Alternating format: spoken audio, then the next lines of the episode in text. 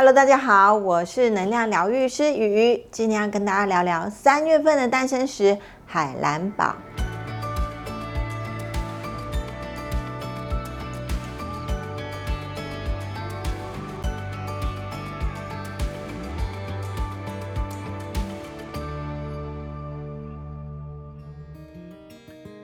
散发着蓝色光芒的海蓝宝，让人稳定沉着。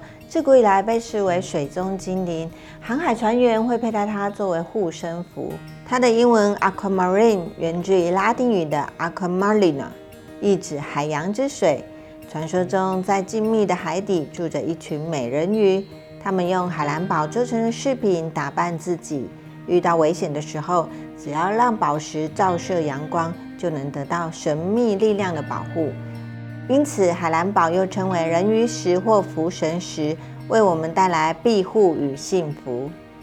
在西方国家，甚至认为佩戴它会让人有先见之明。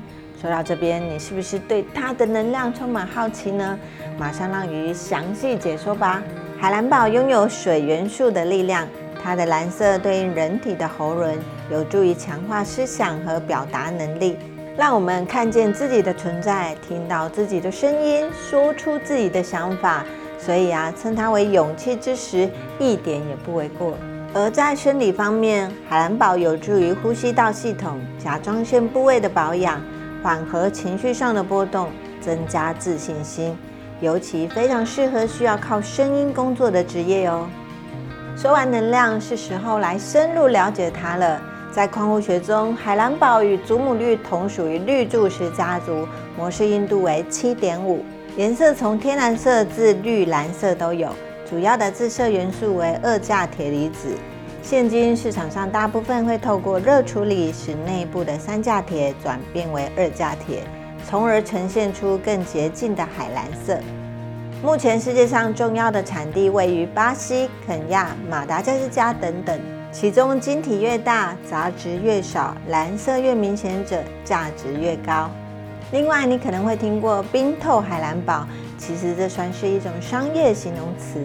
相比普通的海蓝宝，拥有更高的通透度，结晶就像冰一样晶莹剔透，所以价格也会比较贵。除此之外，还有魔鬼海蓝宝，外表是浓烈的深蓝色，内部还带有些微黑色。其实是海蓝宝与黑碧玺共生才有的特殊呈现，就像是深不可测的海底一样，因而得名。说了这么多，你可能会问我要怎样分辨海蓝宝的真假呢？在这方面，我们需要注意的是蓝色水晶与人造玻璃，前者利用热胀冷缩的方式产生冰裂纹，再用染剂染色，因此裂纹处会呈现深蓝色。跟天然海蓝宝的白色棉絮裂纹明显不同，而后者内部异常干净，每一颗看起来都一样，但是晶体结构完全不同。